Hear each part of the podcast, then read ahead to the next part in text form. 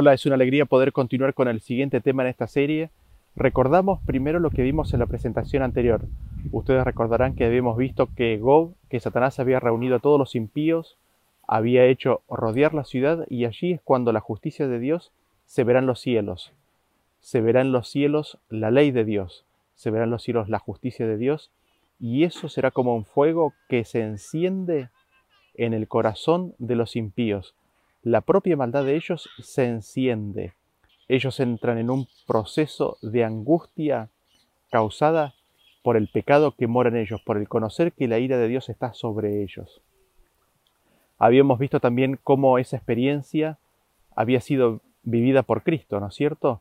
En la cruz, cuando Él experimentó y vivió el ocultamiento del rostro de Dios por causa de nuestros pecados. Esa experiencia es la que los impíos viven al tiempo del fin y habíamos visto cómo es que la maldad es la que termina cayendo sobre la cabeza de los pecadores, cómo es que la iniquidad misma mata al hombre y cómo es que esa maldad se enciende como un fuego.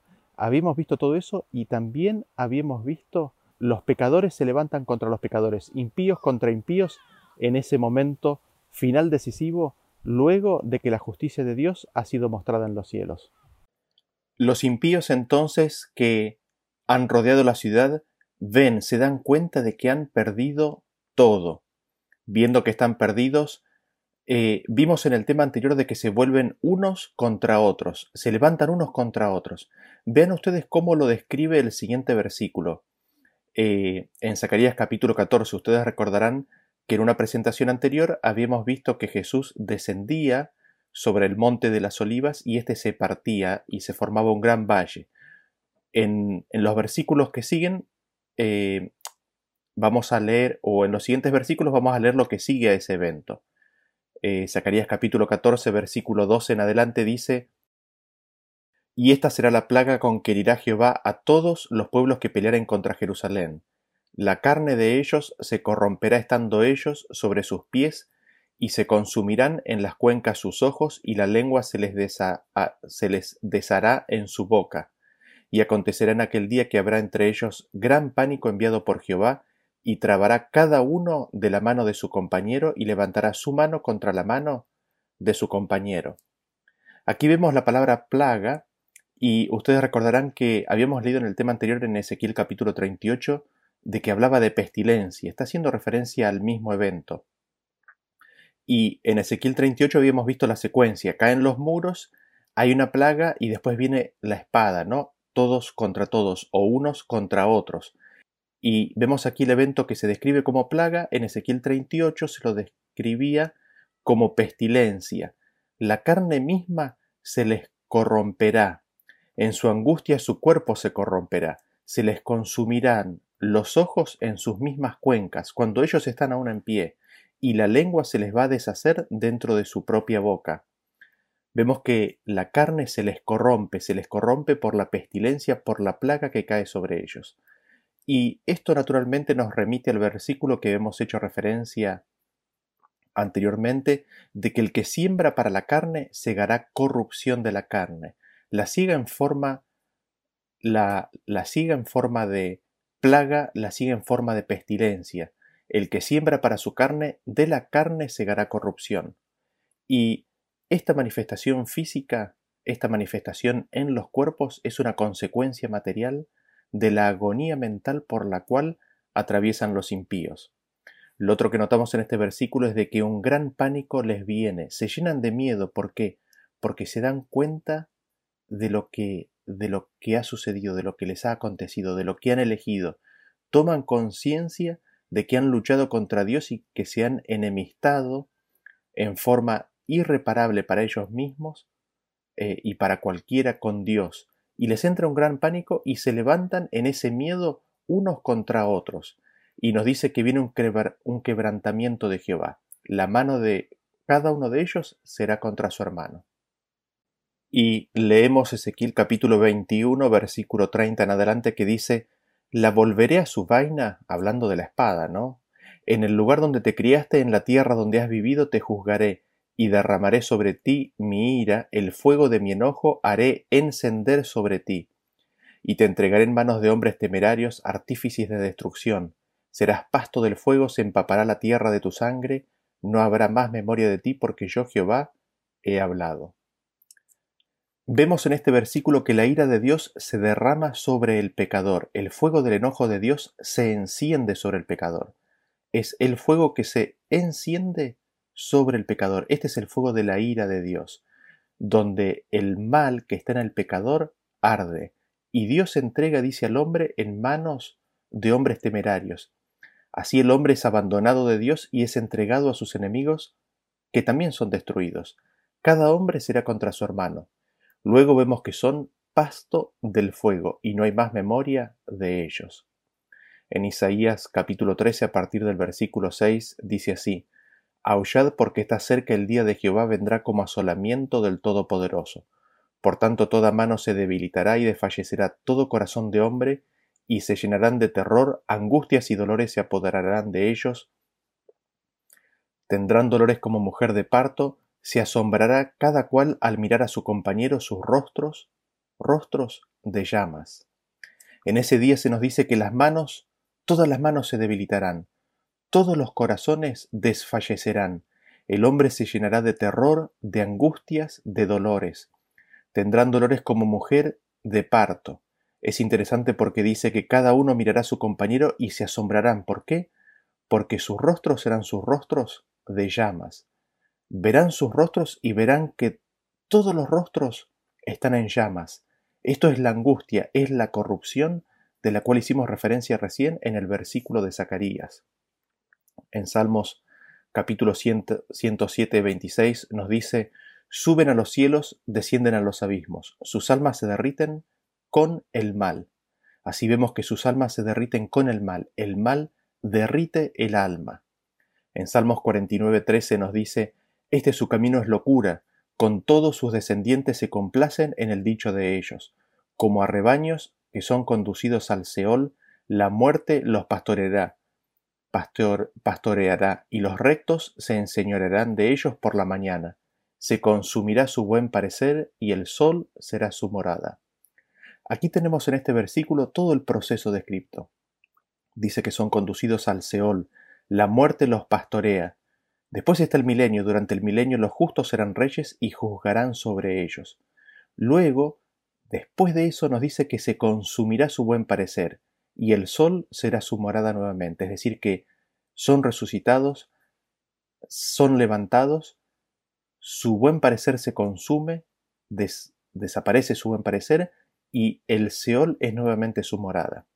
Y es aquí donde tenemos que el peso del pecado desfigura el rostro. La agonía que causa el peso del pecado y de la maldad desfigura el rostro.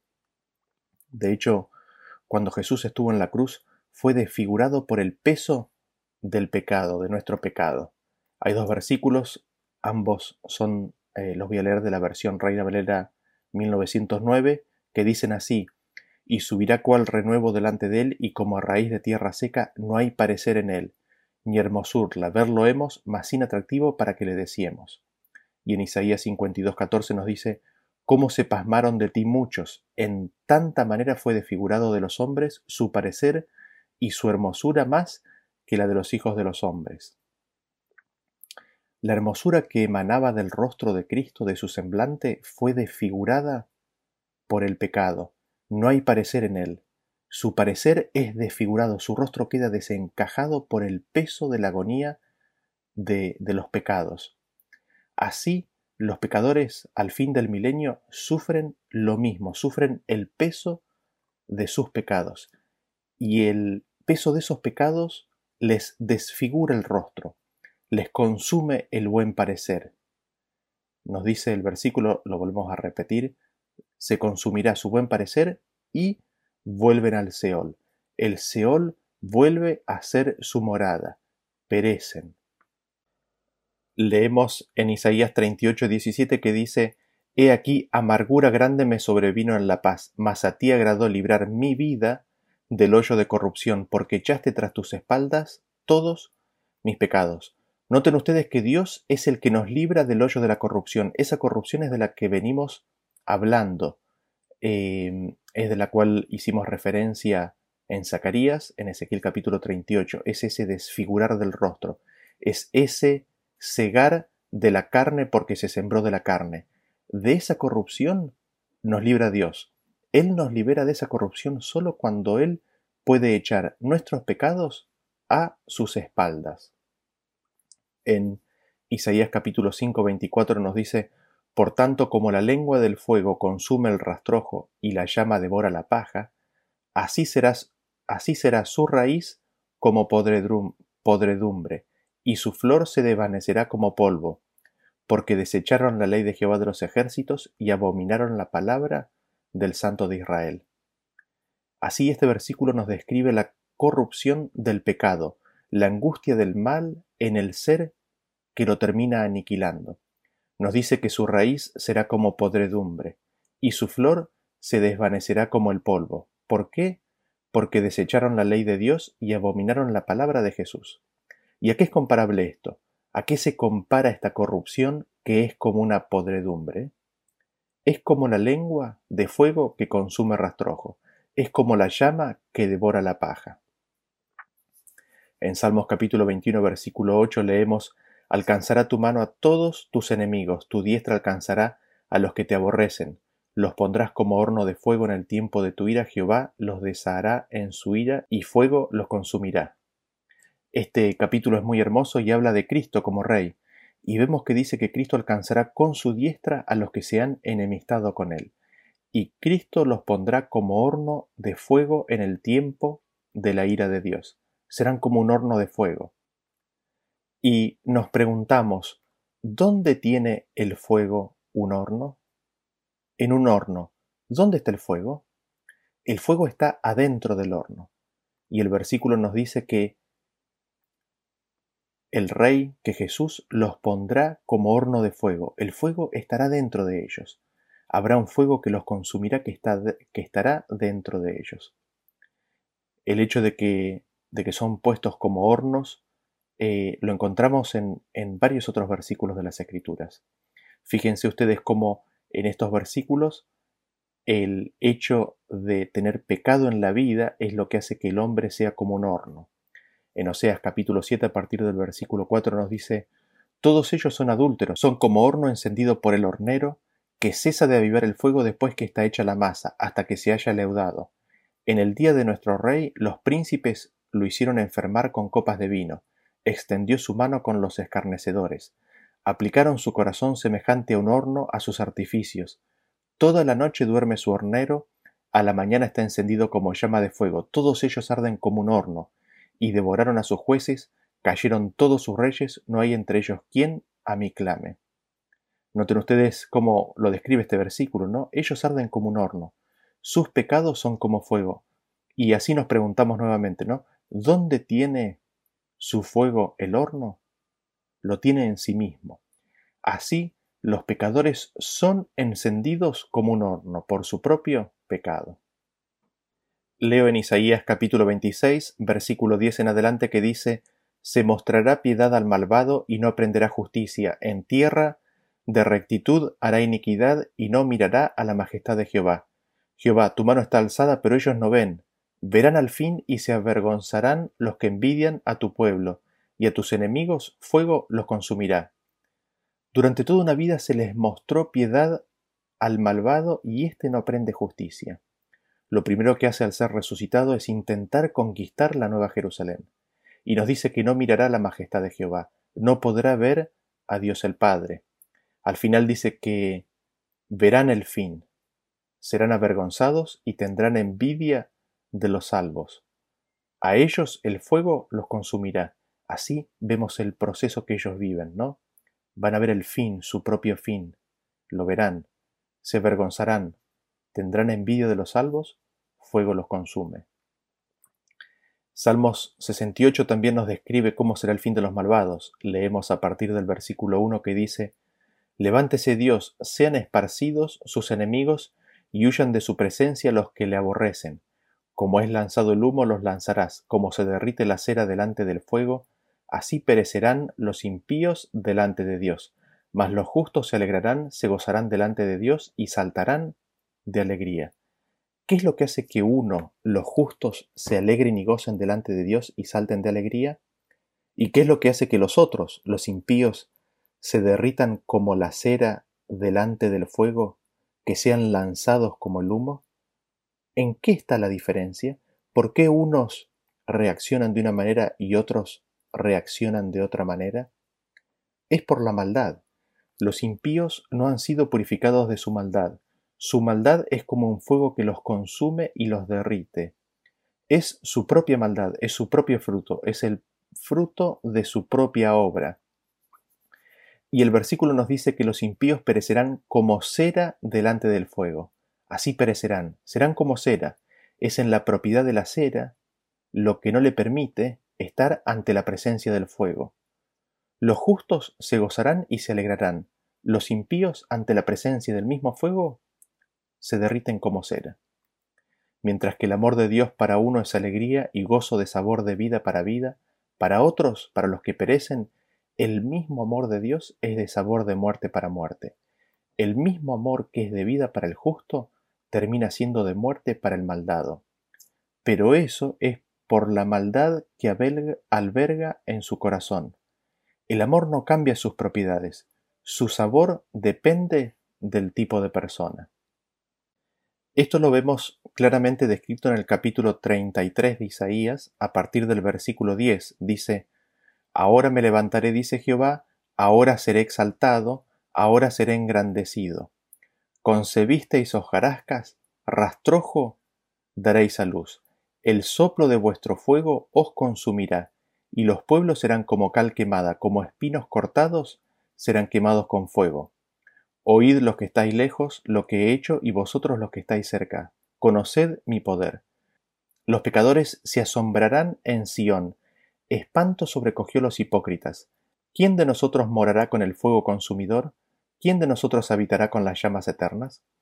El que camina en justicia y habla lo recto, el que aborrece la ganancia de violencias, el que sacude sus manos para no recibir cohecho, el que tapa sus oídos para no oír propuestas sanguinarias, el que cierra sus ojos para no ver cosa mala, Este habitará en las alturas, fortaleza de rocas será su lugar de refugio, se le dará su pan y sus aguas serán seguras. Tus ojos verán al rey en su hermosura, verán la tierra que está lejos. Noten ustedes todo lo que nos dice este versículo.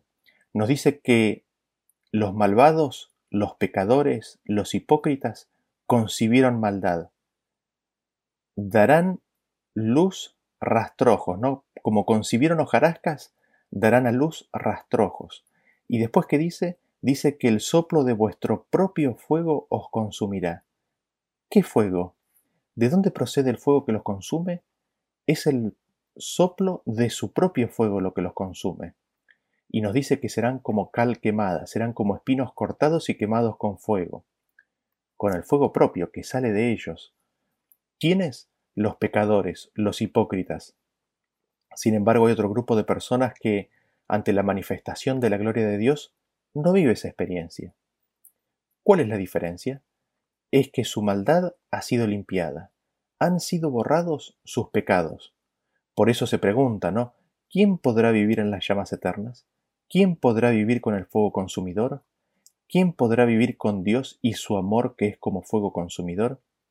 Y el versículo nos dice quién no podrá. Los pecadores no podrán. ¿Por qué? Porque su propio fuego, su propia maldad los consumirá. Pero sí podrán vivir ante la presencia de un santo Dios los que caminan en justicia. ¿Quiénes? Los que caminan en justicia y hablan lo recto. Aquellos que aborrecen la ganancia de violencias, el que no recibe cohecho, el que tapa sus oídos para no oír propuestas sanguinarias, el que cierra sus ojos para no ver cosa mala. Los que viven esto nos dice que verán al Rey en su hermosura. Ellos sí podrán vivir con las llamas eternas, ellos sí podrán vivir con el fuego consumidor.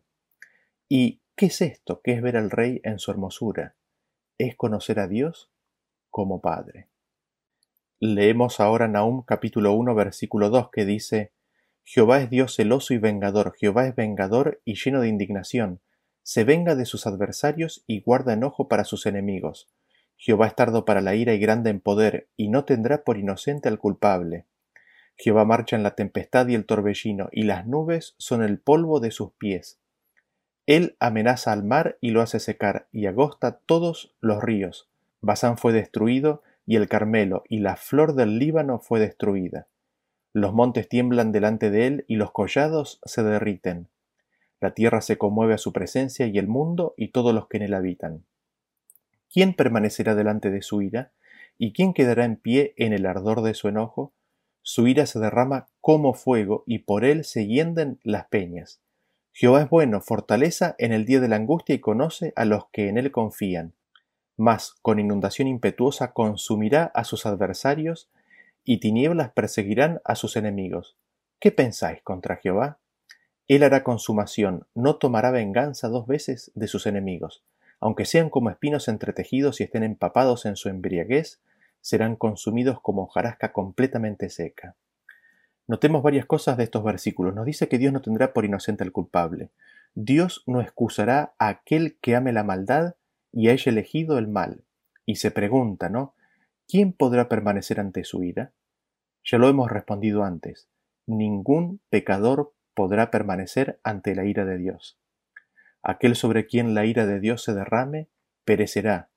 Aquel sobre quien Dios se manifieste ausente, aquel sobre quien Dios le dé su ausencia, aquel sobre quien Dios deje que el peso de sus pecados caiga sobre él, ese no permanecerá, será destruido. Y el versículo ahí dice, nos dice enseguida, que Dios es bueno, Dios es bueno, Dios es bueno sin embargo, aquellos que le rechazan no pueden conocer lo bueno que es Dios, y Dios le da su ausencia, y nos dice que la ira de Dios se derrama como fuego. La ira de Dios es como un fuego que es derramado. Ese es el fuego que consume a los pecadores. Es interesante porque dice que tinieblas perseguirán a sus enemigos. Y no podemos dejar de recordar Primera de Juan, capítulo 5, que nos dice que no hay tinieblas en Dios. Si no hay tinieblas en Dios, estas tinieblas no proceden de Dios, que solo es luz, que no hay tinieblas en Él. Él hará consumación, Él tomará venganza de sus enemigos. ¿Cómo? Retirándoles su presencia, dándoles su ausencia. Así es como que son perseguidos por tinieblas. Y nos dice que no necesitará tomar dos veces venganza porque con una es suficiente. Y ya hemos visto en este canal el tema de la venganza de Dios. Recuerden que se nos dice que nos venguemos haciendo el bien, poniendo ascuas sobre la cabeza de aquellos que son nuestros enemigos. Dios declarará su justicia y verdad en los cielos, dará a conocer la gloria de su Hijo, dará a conocer su amor. Así Dios tomará venganza y encenderá un fuego que no se apagará. Serán consumidos como hojarasca completamente seca, serán consumidos ante la revelación de la gloria de Dios. Para los justos será razón de alegría y gozo, para los impíos encenderá el fuego de su maldad. Toda partícula de vida será consumida por ese fuego de angustia. Leo ahora en Salmos 149, dice, En cuanto a lo que por todas partes me rodean, la maldad de sus propios labios cubrirá su cabeza. Caerán sobre ellos brasas, serán echados en el fuego en abismos profundos de donde no salgan. El hombre deslenguado no será firme en la tierra. El mal cazará al hombre injusto para derribarle. Y leemos Romanos 12:20 que dice, Así que si tu enemigo tuviere hambre, dale de comer, si tuviere sed, dale de beber, pues haciendo esto ascuas de fuego amontonarás sobre su cabeza. ¿Es la maldad de sus propios labios lo que cubrirá la cabeza de los malos. El versículo nos dice que son echados en el fuego. Noten ustedes que el hacer bien es poner ascuas de fuego sobre la cabeza de los malvados. ¿En qué sentido? En que su maldad arderá sobre sus conciencias con mayor intensidad por el bien que ellos han despreciado. Así el mal, el mal propio cazará al hombre para derribarlo. Así es como caerán sobre ellos brasas, es su propia maldad contrastada con el bien de Dios, con el bien de Cristo, con el sacrificio de Cristo, con el bien que los justos han hecho. Su propia maldad prenderá un fuego en sus propias conciencias. Leo ahora en Isaías capítulo 1, 27 que dice, Sión será rescatada con juicio y los convertidos de ella con justicia. Pero los rebeldes y pecadores aún serán quebrantados, y los que dejan a Jehová serán consumidos. Continúa en el 30. Porque seréis como encina a la que se le cae la hoja y como huerto al que le faltan las aguas. Y el fuerte será como estopa y lo que hizo como centella. Y ambos serán encendidos juntamente y no habrá quien apague. ¿Qué es lo que sucede con los impíos? Serán como encina, como árbol al que se le cae la hoja, y como huerto que le falta el agua. Nos dice que el fuerte será como estopa, y lo que hizo, es decir, su propio mal, como centella o como chispa. Y serán encendidos y no habrá quien apague ese fuego. Vemos que ese fuego que se enciende es su propio mal. Ese fuego no se puede apagar y no hay quien lo apague. Y nosotros leemos de este fuego que no hay quien pueda apagar. Hemos leído varias veces sobre este concepto de un fuego que es eterno, y el mundo cristiano en general lo entiende como un fuego físico que Dios prepara y tiene en marcha por toda la eternidad para quemar perpetuamente a los infractores. Sin embargo, nosotros sabemos que esto no es así por varias razones. Eh, algunas de ellas las hemos cubierto en el tema sobre la muerte. Vean estos otros versículos que nos, que nos repiten este mismo concepto de un fuego que no se apaga. En Isaías capítulo 62 versículo 26 dice, versículo 22 dice, porque como los cielos nuevos y la nueva tierra que yo hago permanecerán delante de mí, dice Jehová, así permanecerá vuestra descendencia y vuestro nombre. Y de mes en mes y de día de reposo en día de reposo vendrán todos a adorar delante de mí, dijo Jehová. Y saldrán y verán los cadáveres de los hombres que se rebelaron contra mí, porque su, gusano nunca morirá, ni su fuego se apagará, y serán abominables a todo hombre. Noten ustedes que dice que su, gusano nunca morirá, ni su fuego se apagará, nos dice el versículo, ¿no? Jesús mismo, haciéndose eco de este versículo, nos dice lo siguiente en Marcos capítulo 9 a partir del versículo 43. Si tu mano te fuera ocasión de caer, córtala. Mejor te es entrar en la vida manco que teniendo dos manos ir al infierno, al fuego que no puede ser apagado, donde el gusano de ellos no muere y el fuego nunca se apaga. Y si tu pie te fuera ocasión de caer, córtalo. Mejor te es entrar a la vida cojo que teniendo dos pies ser echado en el infierno al fuego que no puede ser apagado, donde el gusano de ellos no muere y el fuego nunca se apaga. Y si tu ojo te fuera ocasión de caer, sácalo. Mejor te es entrar en el reino de Dios con un ojo que teniendo dos ojos, ser echado al infierno, donde el gusano de ellos no muere y el fuego nunca se apaga, porque todos serán salados con fuego y todo sacrificio será salado con sal. Buena es la sal, mas si la sal se hace insípida, ¿con qué la sazonaréis? Tened sal en vosotros mismos y tened paz los unos con los otros. Noten ustedes lo que nos dice estos versículos, lo que nos dicen estos versículos. Hay un infierno para los pecadores. En ese infierno el fuego nunca se apaga. El fuego es un fuego eterno y el gusano no muere. Vemos que el pecado es un fuego que no puede ser apagado en el infierno. Vemos que el pecado no puede ser borrado de la conciencia cuando se está en el infierno. Hay un infierno, existe un infierno. ¿Qué es ese infierno? Es cuando el fuego no puede ser apagado, cuando el gusano de ellos no muere. Ese es el infierno del pecador. Ese es el infierno que vive el que no tiene sus pecados borrados. Ese es el fuego que nadie puede apagar. Por eso Jesús nos insta a remover el pecado de nuestras vidas. Y nos preguntamos, ¿no? ¿Qué es el gusano? En Job capítulo 25, 6 nos dice, ¿cuánto menos el hombre que es un gusano y el hijo de hombre también gusano? El gusano es el hombre, el gusano es la vida del hombre, y el hombre no muere hasta que el fuego haya consumido todo. Mientras haya partícula que haya quedado, el gusano de la vida, el hombre, permanece vivo, sufriendo el fuego que no se puede apagar. Job capítulo 24, 18 dice, Huyen ligeros como corrientes de aguas, su porción es maldita en la tierra, no andarán por el camino de las viñas. La sequía y el calor arrebatan las aguas de la nieve, así también el Seol a los pecadores.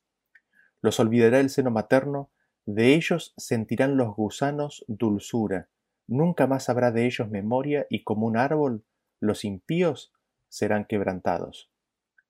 Sin embargo, esos versículos no nos dicen que el hombre será sujeto a un infierno de fuego perpetuo, eterno, por lo que nos asegura este versículo y todos los versículos que hemos visto sobre la muerte, sino que lo que nos dice, nos afirma, es que el gusano de ellos permanece mientras haya para consumir. Este fuego es eterno mientras haya gusano. Este fuego permanecerá mientras haya vida. Sin embargo, finalmente la muerte o el sepulcro arrebata a los pecadores. Finalmente el cuerpo queda deshecho en polvo, sin partícula de vida. Serán quebrantados y no habrá más memoria. Si fueran resucitados, cosa que no enseña la Biblia, inmediatamente el fuego en su conciencia sería encendido, por eso es eterno. Mientras haya partícula con vida hay conciencia, y mientras hay conciencia hay fuego. Mientras haya una partícula, una célula viva, habrá conciencia de existencia y el fuego del pecado estará prendido. Cuando se consuma la última partícula de vida, por ese fuego, es decir, por la angustia y el horror del pecado y maldad propio, entonces dejarán de ser, no existirán más, no vendrán más a la existencia, se perderá la memoria de ellos, vuelven al Seol. Nosotros en las Escrituras leemos de cadenas de oscuridad para el transgresor de la ley de Dios. Leemos del gusano que no muere y del fuego que no se apaga. Así se representa la experiencia de todo aquel que se ha dejado insertar en el tallo de Satanás. Así se describe la experiencia de todo aquel que ha acariciado los atributos pecaminosos. El pecador cuando sea demasiado tarde verá que el pecado es la transgresión de la ley de Dios.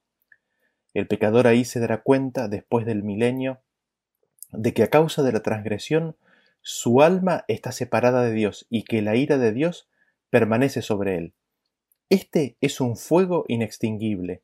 Así el alma y el cuerpo de todo pecador impenitente serán destruidos. Este es el mismo tenor de advertencia que nosotros leemos relativa al mensaje del tercer ángel. En Apocalipsis capítulo 14 versículo 9 nos dice, y el tercer ángel lo siguió diciendo a gran voz, Si alguno adora a la bestia y a su imagen y recibe la marca en su frente o en su mano, él también beberá del vino de la ira de Dios que ha sido vaciado puro en el cáliz de su ira, y será atormentado con fuego y azufre delante de los santos ángeles y del Cordero, y el humo de su tormento sube por los siglos de los siglos, y no tienen reposo de día ni de noche los que adoran a la bestia y a su imagen, ni nadie que reciba la marca de su nombre. El fuego inextinguible es esa propia voz interna que los persigue. Esa voz es condenatoria, se condenan a sí mismos. Son esos pensamientos que no pueden apartar, que le recuerdan la justicia de Dios, testificada en los cielos.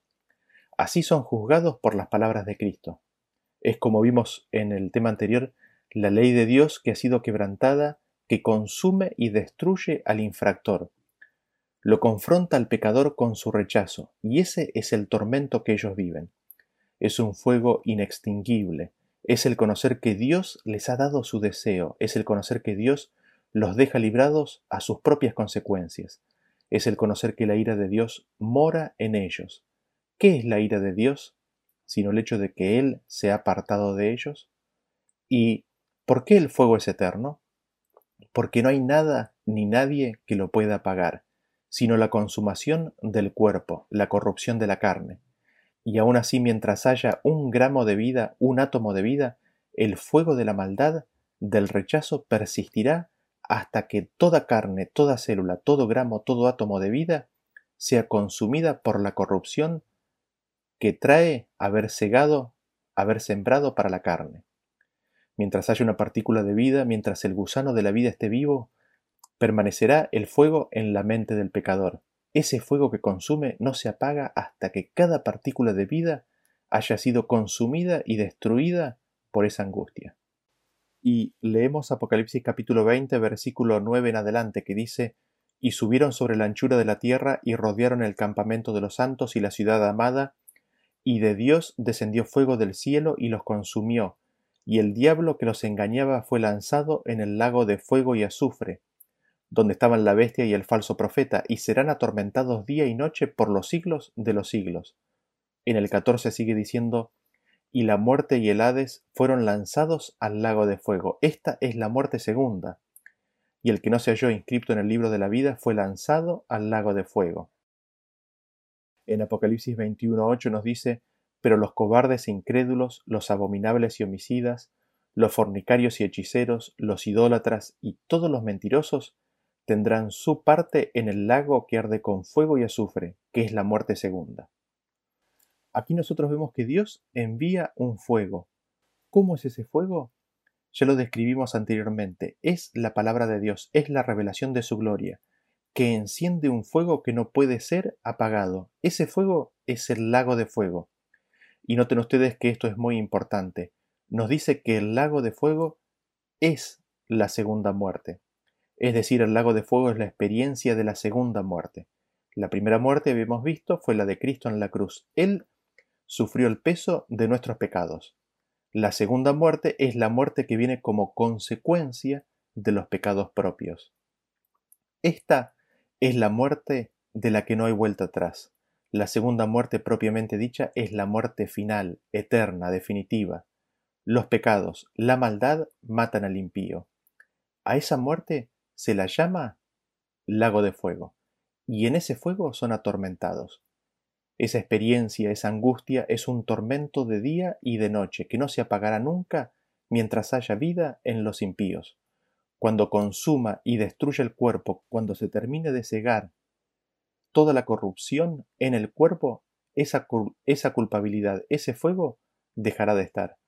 Al mismo tiempo, ¿qué es lo que fue lanzado al fuego? El versículo nos dice que fue el diablo. Ustedes recordarán que Mateo 25 nos dice apartados de mí hacedores de maldad, al fuego eterno preparado para el diablo y sus ángeles. Ese fuego, esa angustia, ese ser aplastados por la maldad, es la experiencia a la que el diablo y los ángeles ahora son entregados. A esa experiencia ellos estaban destinados cuando hicieron su decisión personal final y expulsaron completamente a Dios de sus vidas. Pero, ¿quién más es lanzado al lago de fuego? son lanzados al lago de fuego los que no están escritos en el libro de la vida, los cobardes, los incrédulos, los homicidas, los abominables, los fornicarios, los hechiceros, los idólatras, los mentirosos. Ellos son echados al lago de fuego, ellos son echados a vivir la experiencia de la muerte segunda. Y nos preguntamos, ¿qué más es echado al lago de fuego?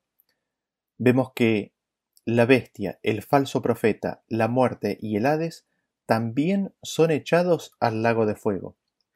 Noten que son echados al lago de fuego entidades que no son personas, que no son seres. La bestia, por ejemplo, ¿quién es sino el poder político perseguidor del pueblo de Dios al tiempo del fin? El falso profeta, ¿qué es o quién es sino el protestantismo apóstata? Ven ustedes que son entidades y estas entidades son echadas al lago de fuego.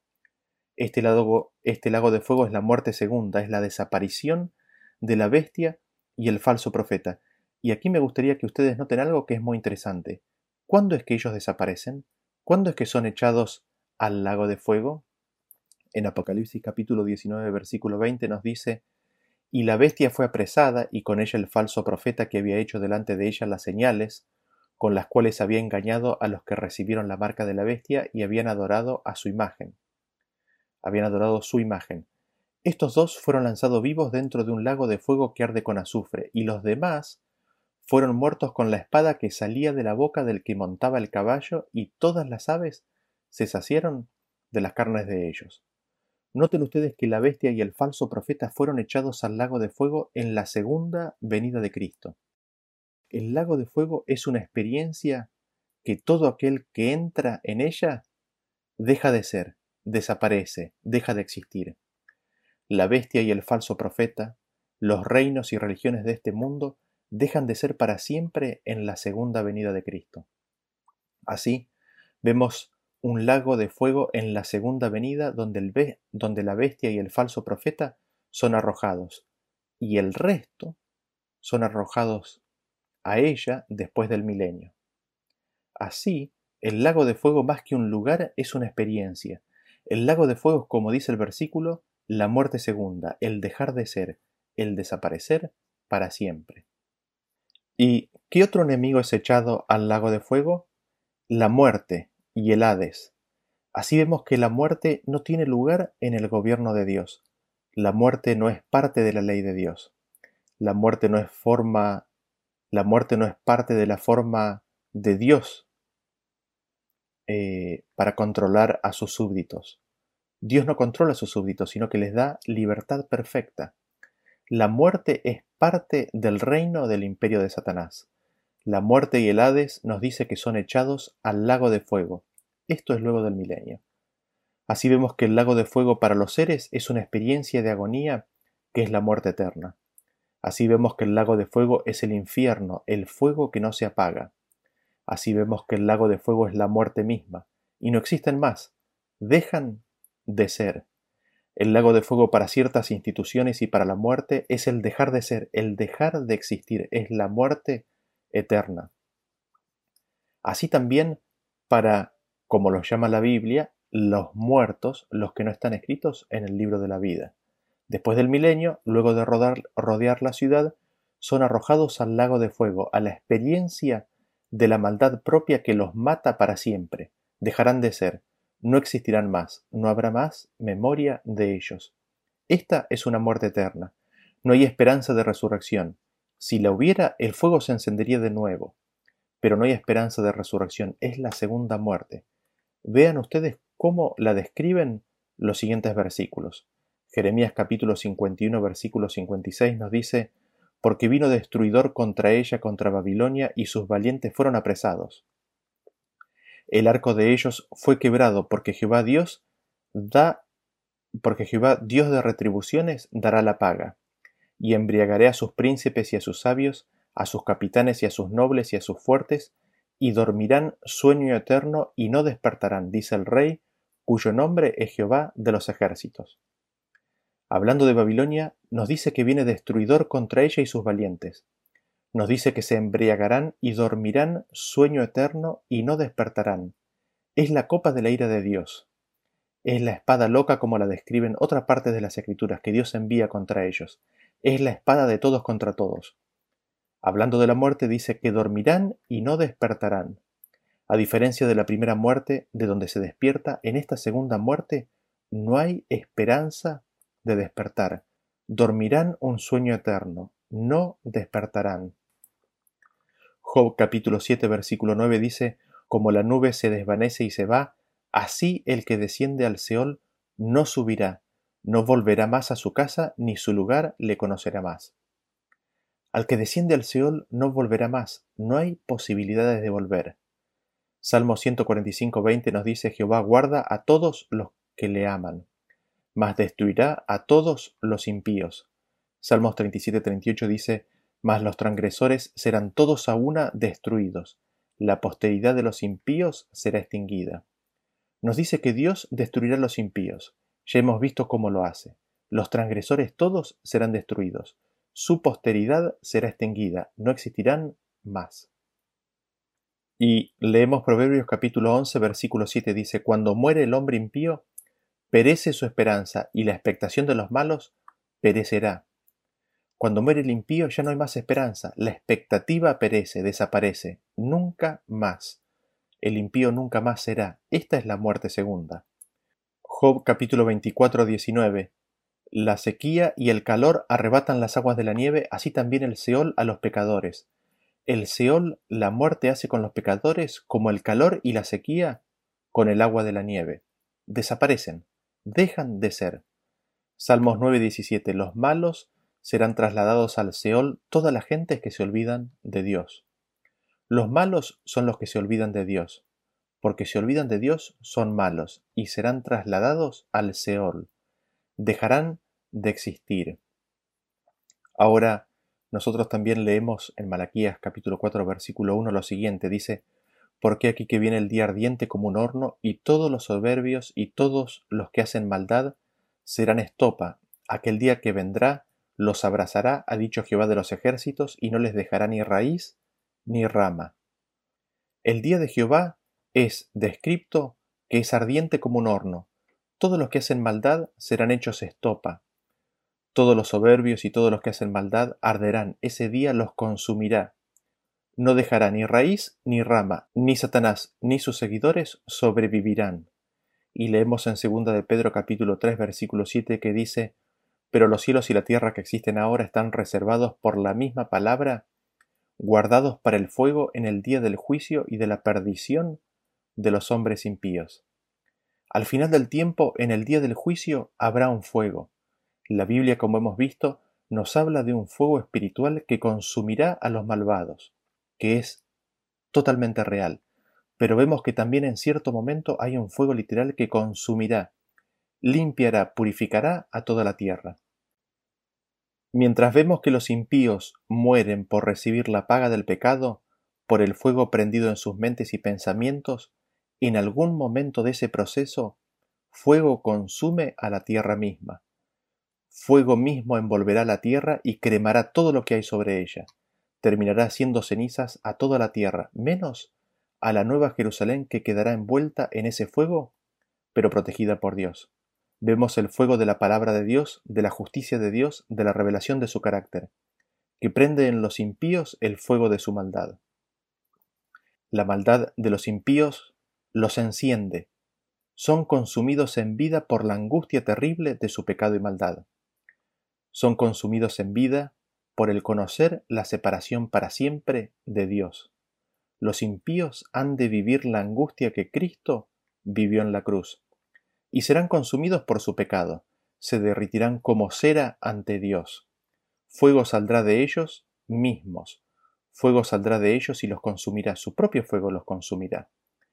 En ese sentido, el lago de fuego es la muerte segunda.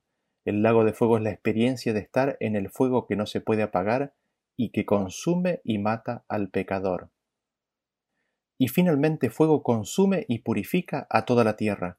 Así como el mundo anterior pereció por el agua, así también el mundo posterior finalmente será consumido y purificado por el fuego. Habrá un fuego literal, físico, material que consumirá y transformará este mundo en cenizas que purificará la tierra y la preparará para que posteriormente haya sobre ella un cielo y una tierra nueva. Que Dios nos ayude y nos guíe en el estudio de estos temas. Queda todavía ver cuál es el fin de Satanás, cómo será el fin de Satanás y sus principales ayudantes. Eso lo vamos a ver en el próximo tema. Gracias por habernos acompañado en el día de hoy y nos vemos en la próxima presentación. Hasta luego. Que Dios los bendiga.